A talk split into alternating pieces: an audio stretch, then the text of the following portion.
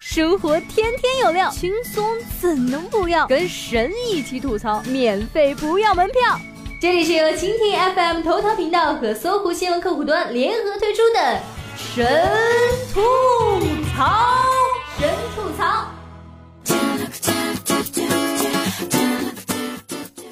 Hello，大家好，欢迎收听本期的神吐槽，我是你们萌萌哒小软妹子。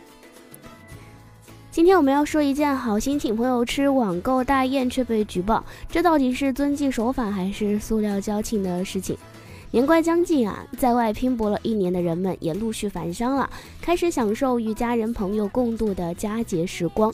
朋友相聚总免不了一起吃一顿好的，推杯换盏，宾主尽欢，本该是一件让人高兴的事，却没想到这年头请客吃饭竟然也能摊上麻烦事儿了。近日啊，杭州的白先生请朋友吃饭，饭后却被朋友的女友小汪举报到了林业局。原来这吃的东西呀不寻常，竟然是大雁。据小汪回忆，那顿饭他们弄得很神秘，感觉那个菜不太对劲。后来听他们说才知道吃的是大雁。小汪心想，大雁不是国家保护动物吗？这能吃吗？心中存疑的小汪悄悄掏出手机，录了一段视频，并在饭后拨打了林业局的举报电话。但是关于这事儿啊，请客的白先生却说出来一肚子火。好心请你们来吃饭，你居然举报我！他说这大雁花他四百块在淘宝上购买的，并且有相关证书。原来大雁呢确实属于国家二级保护动物，但近些年来一些人工饲养的大雁在取得了相应资质之后走上餐桌也是合法的，所以闹了一场不过只是一场乌龙。但是误会可以消除，朋友之间的感情恐怕就没那么容易恢复了。这到底是遵纪守法还是背后捅刀？关于这件事情啊，网上其实有着不小的争议。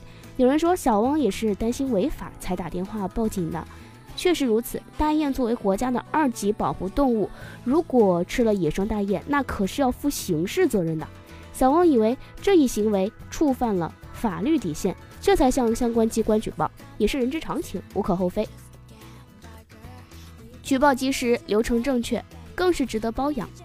但也有人认为啊，如果担心违法，如何为何不在餐桌上就问清楚大雁的来历，而是偷录用视频举报呢？说到底，问题还是在于朋友之间的不信任。如果是真朋友，就该在知道你端上来的是大雁的时候，当面直接问清楚，消除心里的疑惑。如果吃的真的是野生大雁，再举报，不是也不迟吗？既然都知道要向林业局举报了，怎么就不多了解一下相关知识，了解一下其实吃家养大雁是合法的呢？来这么一出，让男朋友以后怎么和朋友们相处啊？小冉只想说，小汪应该是个正直的人，只是在这件事的做法上确实有些不聪明了。最后我们要说，质疑男朋友的择友标准，恐怕是要先质疑一下你男朋友本人吧。不过啊，如果男友真的因为这件事情被朋友排挤，恐怕才是小王最想看到的结局。毕竟在接受采访时，小王说自己一直不喜欢男友和那些朋友来往。在小王眼里啊，她的男朋友是那么老实的人，担心他被朋友们带坏。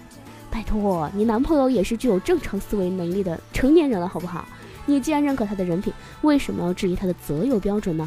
如果他真的是一个成天和狐朋狗友们混迹在一起的人，那还能是老实人吗？出了问题只知道在别人的身上找原因，小王女士的逻辑也是非常的迷醉了。成天说着别人带坏我男朋友的女人，可能真的是朋友圈里的一颗毒瘤。就拿这事来讲吧，朋友吃大雁，那不也是男朋友带你去的吗？他在知道吃的是大雁之后，怎么就没告诉你这是家养大雁呢？又或者？他并不知道这吃的是家养大雁，那问题不就更大了吗？所以说，姑娘们不要总是质疑男朋友的择友标准了。如果你觉得他的朋友有问题，那他本人也一定有问题，长个心眼儿吧。但无论如何啊，这件事对于白先生来说可能并不是一件坏事。虽说花了四百元买大雁请朋友吃饭，还惹出了这样一摊事儿，但好在自己并未违法乱纪，所以也没有造成什么严重的后果。但是这场教训却让白先生认清了朋友。这也算是因祸得福了，不是吗？好了，本期节目就到这里啦，感谢您的收听，我们下期再见喽。